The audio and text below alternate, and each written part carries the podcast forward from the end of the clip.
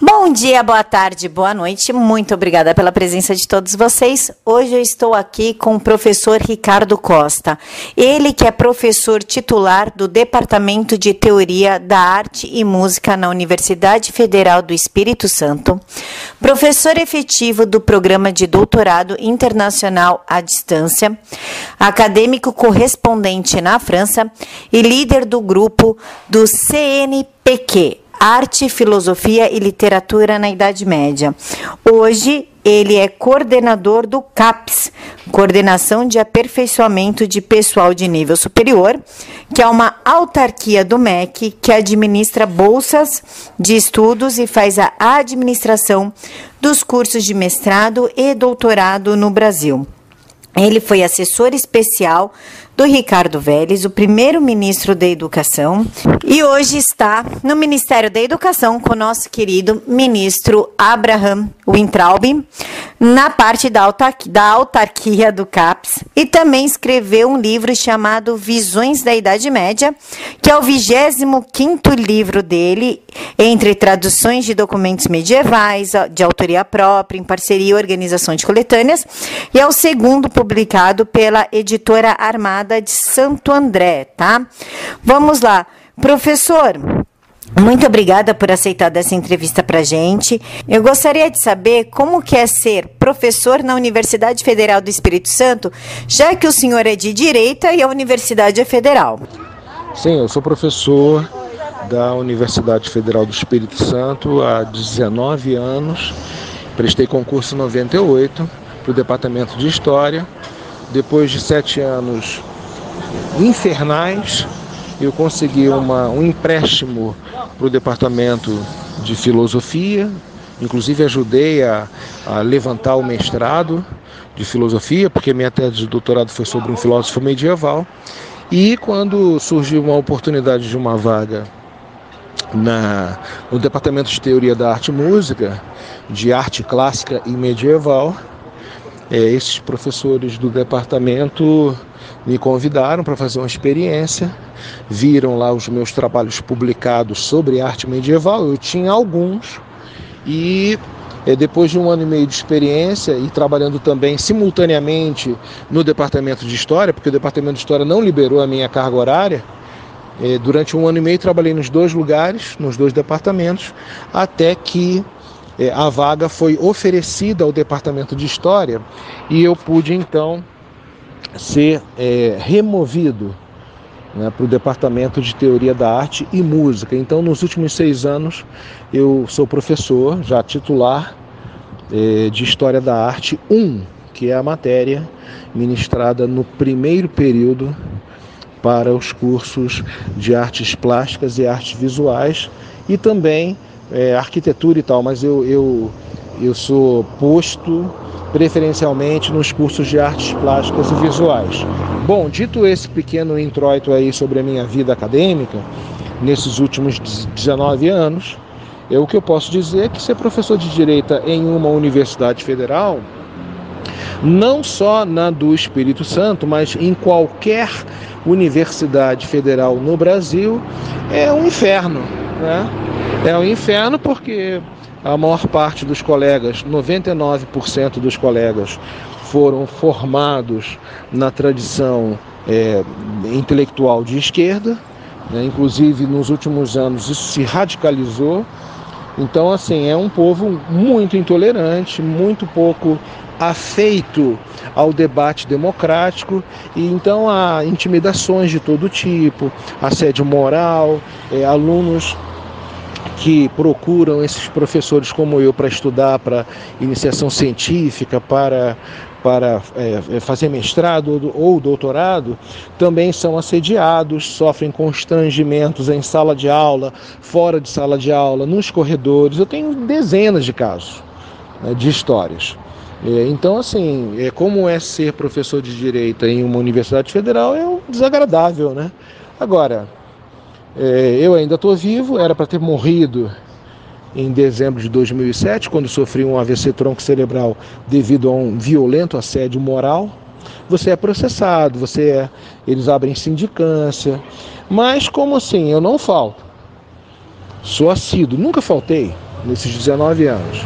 Não chego atrasado, cumpro as minhas obrigações, não falo é, de política em sala de aula. Acho isso um horror, como, como, como as esquerdas fazem. Para eles é normal, absolutamente normal, usar a sala de aula como palanque político. E eu, nesse aspecto, eu sou muito weberiano, sociólogo Max Weber, que, que já na década de 20 do século 20 afirmou em alto e bom som que usar o palanque, é, usar a sala de aula, a cátedra, como palanque, palanque político, é, é o suprassumo da excrescência intelectual. Então eu não abro a boca para falar de política em sala de aula, eu dou minha matéria, mas é, apenas é, não fazer parte desse, desses grupos já é você já é automaticamente excluído e, e, e, vilipendiado de todas as formas. Nossa, professor, sério? O senhor pode contar um pouco sobre esse incidente que lhe causou o AVC? O senhor pode contar algum caso? Qual foi o caso de assédio que mais lhe marcou? Surgiu em fevereiro, pleno carnaval, um edital para, para alunos, né, para bolsistas é, que o professor poderia indicar um aluno para fazer a, a, monitoria da disciplina. Eu eu estava em, em, Vitória, não, não, não, fui pular carnaval em 2007, já há muitos anos não pulava, e registrei, fiz o registro. Uh, o departamento que já estava muito alvoroçado contra a minha pessoa é, começou a reclamar da, que eu deveria ter falado com colegas da área, etc. Enquanto que o edital não dizia nada disso.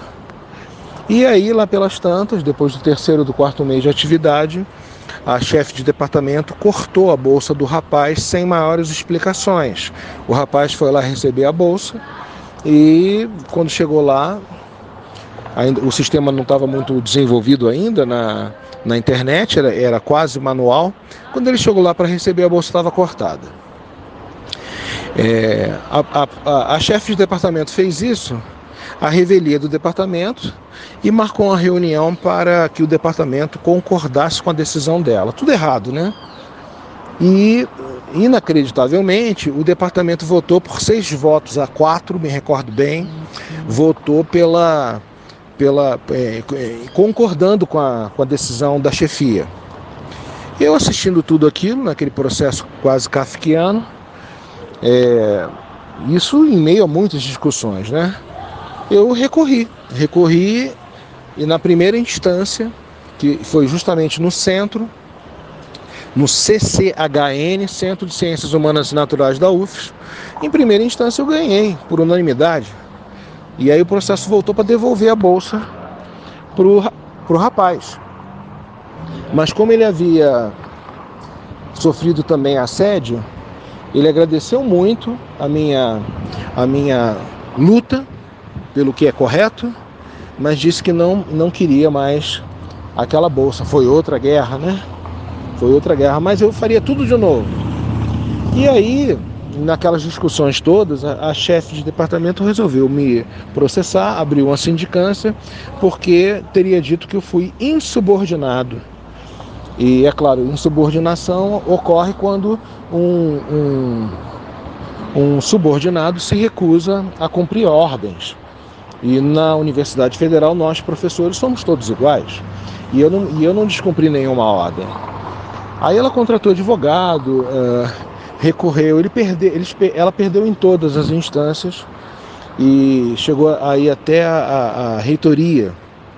E como você sabe, no nosso caso de professores federais, um processo desse pode até chegar ao Supremo Federal. Mas é, quando chegou lá na, na, na, reitoria, eu não lembro agora qual instância, é, eles viram a palhaçada que era aquilo e, e aí arquivaram, né, porque havia chegado às raias do inacreditável. Ela, ela disse que eu a xinguei, inventou, né? Inventou um monte de coisas. E, e é claro que isso demorou vários meses, é, juntamente com aquelas, aqueles constrangimentos que a esquerda é muito muito eficiente em fazer, né? Colocar alunos para criar casos na sua sala de aula, é, com, é, oferecer bolsas para alunos em troca de falsas denúncias. Eles são muito eficientes na sedução moral da juventude. E, e em troca de 800 reais, muita gente faz qualquer negócio, né? Então juntou um monte de coisas e no final do ano, eu, eu aguentando aquilo tudo em silêncio, aquilo é, somatizou e eu tive um AVC tronco cerebral fulminante, é, que, segundo a médica, eu deveria ou ter morrido ou ficar em estado vegetativo. Isso, inclusive, me foi confirmado recentemente pelo meu neurologista aqui em Brasília. Então, é, fiquei de fraldas no CTI, com metade do corpo totalmente imóvel, paralisado, inerte, e a outra metade toda contorcida, né? Você fica com o rosto todo torcido, né? E levei, assim, um ano e meio mais ou menos para voltar a andar corretamente, para movimentar os dedos da mão esquerda, essas coisas, né? Um processo muito sofrido com hidroterapia, massoterapia, fisioterapia, tudo que você possa imaginar todos os dias. Vou repetir, todos os dias.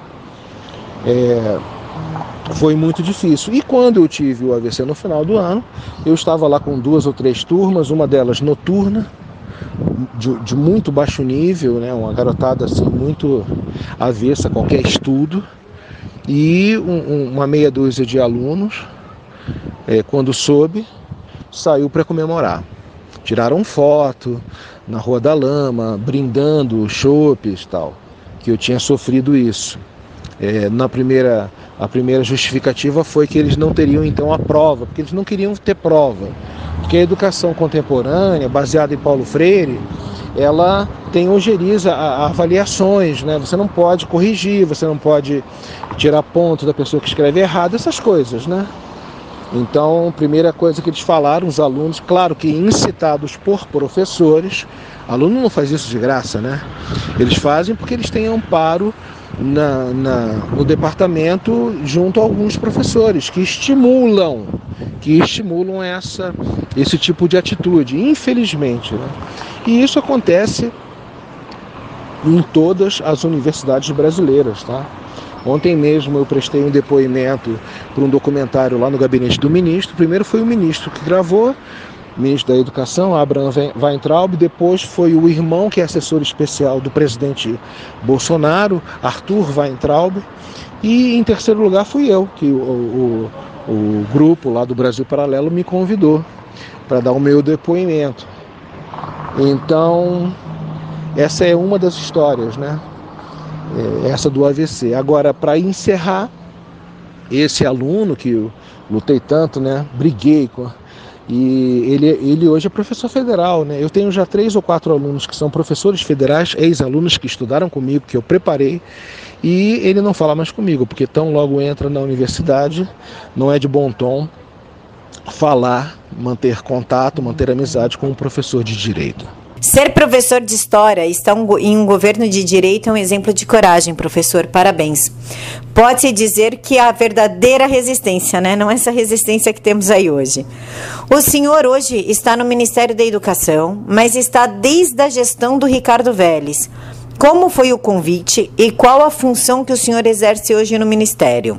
É, é realmente, em comparação com, com muitos colegas, é um gesto de coragem mesmo. Eu estou tentando, um dos motivos pelos quais eu ainda permaneço aqui em Brasília é incitar os colegas que são assediados no Brasil todo, a incitá-los a, a, um pouquinho de coragem, né? um pouquinho de testosterona e pô, botarem a boca no trombone. Porque isso é um, é um absurdo viver num ambiente intelectual sem liberdade de expressar suas opiniões. Né? É, como é que foi o convite? Eu não conhecia o ministro, o ex-ministro Velhos. Ele me fez o convite no início do ano, dia 2 de janeiro, 1 de janeiro. Foi, foi um convite para ser coordenador geral do ENAD. Aquela prova, né? Aquela prova quando o aluno faz, quando sai da universidade. Então, seria coordenador geral do ENAD lá no INEP. Só que o processo levou três meses, demorou, né? Em parte porque a universidade em janeiro fica muito esvaziada, né? Muita gente de férias, mas também em parte porque é, é, essa má vontade. Isso aí é uma suposição, né? Uma má vontade. O meu reitor é muito petista, né? A UFES é uma universidade muito de esquerda, muito. Então demorou três meses. E no meio do caminho, do, do trâmite processual que eu fiquei acompanhando online, é, o gabinete decidiu é, mudar o cargo e é, convidou, me convidou para ser assessor especial do ministro Vélez. E, então, é, eu tomei posse no final de março e um mês depois, mais ou menos, infelizmente, o Vélez caiu. Era para eu, eu ser também exonerado, porque o primeiro cargo que, que cai após o do ministro é o do assessor especial do ministro. Chegou a nova equipe do ministro Weintraub, é, eu fui chamado fui sabatinado, me pediram um relatório das coisas que me foram solicitadas, eu fiz. Me pediram também informações da minha vida acadêmica na universidade, eu dei.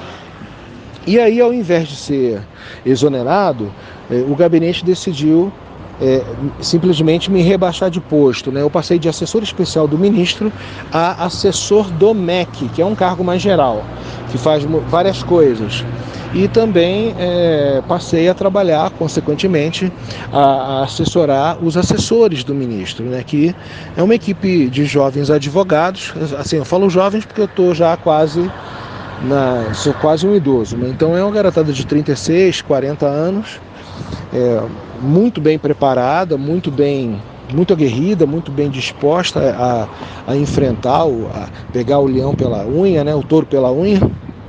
E eu passei então a assessorá-los com uma série de trabalhos internos e aos poucos o gelo foi quebrando, né? É, e até que é, até que eu fui apresentado oficialmente ao ministro, acho que depois de uns dois meses, mais ou, mais ou menos. Apesar de estar trabalhando no gabinete, há muitas salas ali, há muitos lugares, né? Então, é, depois de mais um tempo, ele decidiu, o próprio ministro decidiu me enviar para a CAPES, que é uma autarquia subordinada ao MEC e que administra a verba toda para de bolsas para mestrado, para doutorado, para diversas modalidades, para pós-doutorado no exterior, né? Ela administra essas bolsas e também faz a avaliação dos cursos tanto de, de mestrado quanto de doutorado no Brasil todo. Então, aí, é, é, para eu não ter que voltar para a universidade e começar tudo de novo, o processo todo de novo, eu primeiro fui nomeado na CAPES e depois eu fui exonerado do MEG com data retroativa. E estou lá já mais ou menos um mês e meio, um mês e meio, trabalhando diretamente para o presidente da CAPES. O cargo é de assessor técnico da, da presidência da CAPES. E depois de, de uma imersão aí de algumas semanas, extraoficialmente, né? Uma imersão para conhecer a estrutura, as diretorias, as coordenações, né? É, eu agora realmente estou é, todos os dias lá à disposição do presidente, represento o presidente na Câmara é, dos deputados. Essa semana houve uma visita ao Senado, porque tinha lá uma comissão de pesquisa. Enfim, há é, é, várias coisas. A agenda do presidente lá da CAPES é muito intensa por causa dessa demanda de bolsas. E então ele tem me colocado cada vez mais na, na, na, na, sua agenda, como representando e também aconselhando em muitas questões ali relacionadas à avaliação dos programas de pós-graduação, porque eu já fui vice-coordenador do mestrado de filosofia da UFES e fui coordenador do mestrado de artes da UFES. Então eu conheço relativamente bem é, todas as instâncias relacionadas à pós-graduação. Professor, Em sua entrevista com Ricardo Roverando Terça Livre, eu vou deixar o link aqui na caixa de informação para o pessoal, foi falado sobre uma lista negra nas universidades. Que lista é essa? O senhor está nela? Oh, olha só, é, é, é claro, eu falei assim, metaforicamente. Não existe uma coisa oficial, nem poderia, né? Eles não, eles não seriam burros a esse ponto. Né? É uma, é uma, como existe um contato, deixa eu te explicar. Como existe assim uma, uma conexão muito estreita entre todos os professores federais do EAPO, que é o Chuí, é, as notícias são muito veiculadas em, entre as esquerdas. Então, assim, vou te dar um exemplo. É, eu apresentei um trabalho no Congresso em São Paulo e no, no sul do Rio Grande do Sul eu fui indagado a respeito de um assunto que eu teria dito lá e eu não disse. Em outro evento, né, no sul do Rio Grande do Sul. Esqueci o nome da universidade. É a última universidade lá perto lá da fronteira. Então, assim, eles são muito bem estruturados, muito bem organizados, estão nisso há décadas.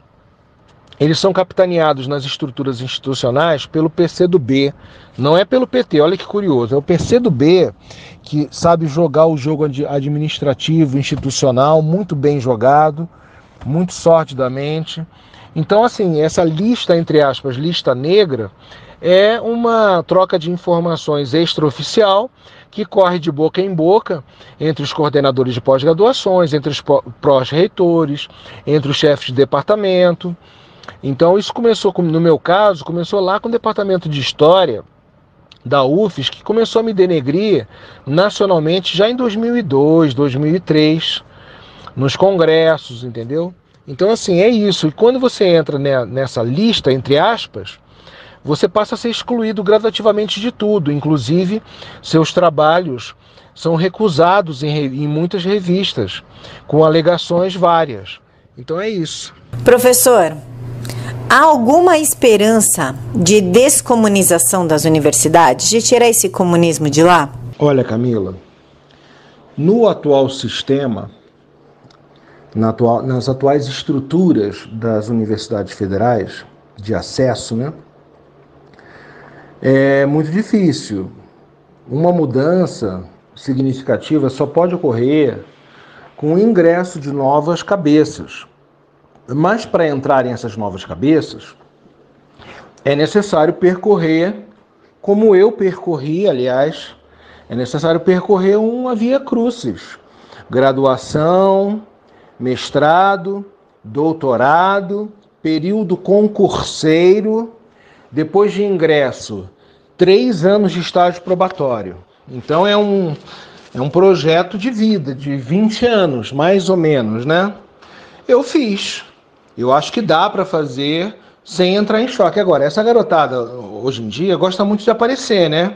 Então basta um comentário enviesado nas redes sociais é, a respeito de qualquer posição da esquerda que você praticamente já entra nessa lista que eu estava explicando na, na, na pergunta anterior. Então é preciso fazer essa via cruz ficar na sua. Na minha época, eu, o meu período concurseiro foi na, na década de 90 do século passado. Então, assim, na minha época ainda não havia internet. Eu também sempre fui mais assim discreto na minha e sempre tentei adequar é, o que eu queria com o que a vida poderia me proporcionar, né? Uma adequação entre o que a gente quer e as oportunidades da vida, né? o sucesso na vida depende dessa, dessa mediação, né? Não é, não é só o que você quer, nunca é, e também não, não, não, não é bom você ficar o tempo inteiro se submetendo ao que a providência divina nos dá, né? Você tem que tentar se esforçar. Essa, essa garotada não tem, muito, não tem muita fibra, né? É, ela, ela é muito mimizenta, ela é muito queixosa, ela é muito frágil. Então é tudo muito difícil. Mas a única solução é essa fazer um projeto de vida, porque ainda é o melhor emprego para professor, é a Universidade Federal, eh, que dá os melhores salários. Né? É, agora, eu não sei o futuro, né? Eu não sei o que vai acontecer no futuro, se essas coisas vão mudar, porque as universidades, com quase 90% da sua receita comprometida com o pagamento de funcionalismo, é, é um passo para explodir o sistema, entendeu? Ele, os reitores sabem disso, os reitores de esquerda sabem. É, mas, por questões populistas, ficam fazendo essa média com os sindicatos, com os partidos, né? É, universidade gratuita, isso é uma conversa fiada. Nós que pagamos, não tem nada de graça na vida. Então, assim, é a única solução é, é a médio prazo mesmo. Do contrário, se não, se não ingressarem essas cabeças, se não fizerem essa via crucis, vamos continuar com esse mesmo sistema. Professor, vamos falar sobre o seu livro agora, Visões da Idade Média. O senhor pode falar um pouco do seu livro e para qual público ele é direcionado? Muito bem. Bom, o Visões da Idade Média é meu 25 livro, entre traduções de documentos medievais, autoria própria, trabalhos de autoria própria, é, trabalhos em parceria e organização de coletâneas. E é o segundo livro publicado pela editora Armada, é uma editora paulista lá de Santo André.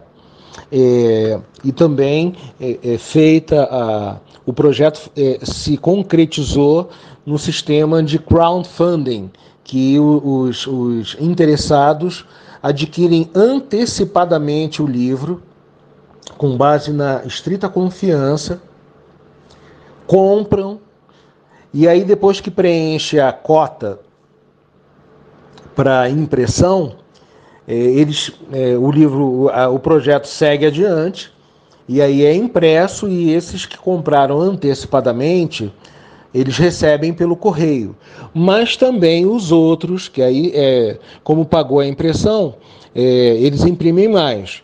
É, mais interessados que queiram comprar podem fazê-lo diretamente junto à editora, no site da editora online, recebe direitinho o livro pelo correio em casa. Isso é uma ótima forma, é muito moderna, né? Que quebra um pouco a, a hegemonia dessas grandes editoras e assim é, pode é, preencher uma lacuna de um público mais seleto, um público mais interessado não em obviedades, nem em Sidney Sheldon ou Harry Potter, etc. Né? Então, é, esse livro, assim como o anterior pela editora Armada, que foi o Impressões da Idade Média, eu dividi o livro em quatro sessões: História, Literatura, Filosofia e Artes que são as quatro áreas do conhecimento que eu transito sempre com temas medievais é, ou é, proto-renascentistas. É um trabalho de história, mas às vezes eu analiso textos literários, obras de arte e tal. Então, nesse caso aqui do Visões da Idade Média, é, foi ainda é, a editora me convidou para escrever assim um, um artigo de abertura antes que antecede as quatro sessões sobre a Inquisição. Eu nunca tinha pesquisado a Inquisição, até porque o tema é muito mais moderno, do período moderno, do que do período medieval, ainda que a, a Inquisição tenha sido fundada na Idade Média, mas ela tinha características bastante diferentes da, da, da Inquisição, tal qual uh, o imaginário popular pensa que foi. Então, para isso, eu convidei um jurista, Dr. Milton, ele dividiu comigo a autoria do trabalho. É, eu aproveitei e inseri obras de arte que representam processos inquisitoriais, nós analisamos e fizemos assim uma brevíssima história da Inquisição. Então é um livro, eu acho que é, vai desfazer muitos mitos sobre a Idade Média.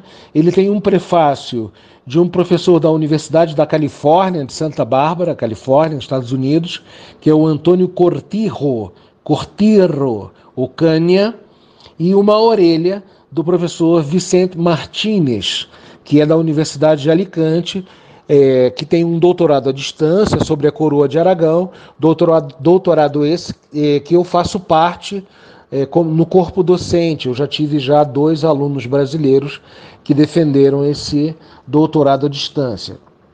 Então, é, o livro eu, eu acho que ficou muito bonito uh, e é isso.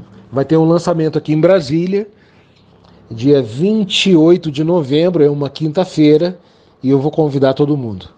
Professor, qual o conselho que o senhor deixa para os estudantes de história que, como eu, estão prestes a se formar na graduação? Olha, Camila, o conselho que eu posso dar para os estudantes, se é que eles querem algum conselho, né? Porque são todos revolucionários, contestadores, né? querem um, um novo mundo, aquelas bobagens que eu escuto desde que eu entrei na universidade em 1981. Povo que quer um mundo melhor não, não faz nem a própria cama de manhã. Mas, do ponto de vista estritamente acadêmico, o conselho que eu posso dar é estudar. Estude, estude, leia tudo que os professores sugerem e mais. Mantenham sua discrição. Mas aí ninguém vai, vai ouvir, né? Mas mantenham, mantenham-se discretos e ponderados. E antes de emitir qualquer juízo de valor ou qualquer opinião, pesquisem. Façam o dever de casa que vocês vão ver que o que estão te, lhes ensinando na graduação, das maravilhas da medicina cubana ao regime da Venezuela, é tudo mentira. E o, o que vale mesmo é a tradição ocidental, a, o respeito às religiões e a liberdade de consciência. Professor, muito obrigada pela sua participação. O senhor gostaria de fazer as suas considerações finais? Eu queria agradecer muito as suas perguntas, muito instigantes, e dizer que o que fica para o futuro, mais ainda do que qualquer atitude política, é a cultura. Então, eu não estou descuidando da minha produção acadêmica, dos meus estudos, das minhas pesquisas e é, publico agora, esse ano, 2019, o Visões da Idade Média. E vou fazer aí uma, uma excursão de lançamentos por vários estados. É claro que o trabalho aqui no governo federal, desde janeiro, tem sido muito gratificante e, bastante consolador, porque a minha perspectiva lá no olho do furacão, lá na ponta, em sala de aula, não é, não é animadora. Mas eu tenho percebido aqui em, toda, em todas as autarquias que eu passei no próprio MEC, no próprio gabinete do ministro, um trabalho assim muito sólido, correto, moralmente ético e que certamente vai render frutos, acho que já a partir do final do ano que vem, porque você sabe que em educação tudo é muito lento. Não existe solução mágica nem imediata. Então, nesse primeiro ano tem sido assim uma limpeza de terreno. Havia muita coisa errada e ainda há, porque onde você esbarra tem problemas, há problemas. Mas eu tenho, eu não sei quanto tempo mais eu permaneço em Brasília, mas a minha percepção é que está sendo feito um, um trabalho muito bom. É, a equipe, o próprio ministro Abraham Weintraub tem agido com muita firmeza na solução da herança maldita que o PT e PSDB deixaram. E é isso. Um grande abraço a todos. Professor, muito obrigada pela atenção e pela paciência. Agradeço a todo mundo que nos acompanhou até aqui. Pessoal, o link para o livro, para os perfis do professor estão todos aqui na caixa de informação, assim como a entrevista com Ricardo Roverando Terça Livre. Muito obrigada a todos.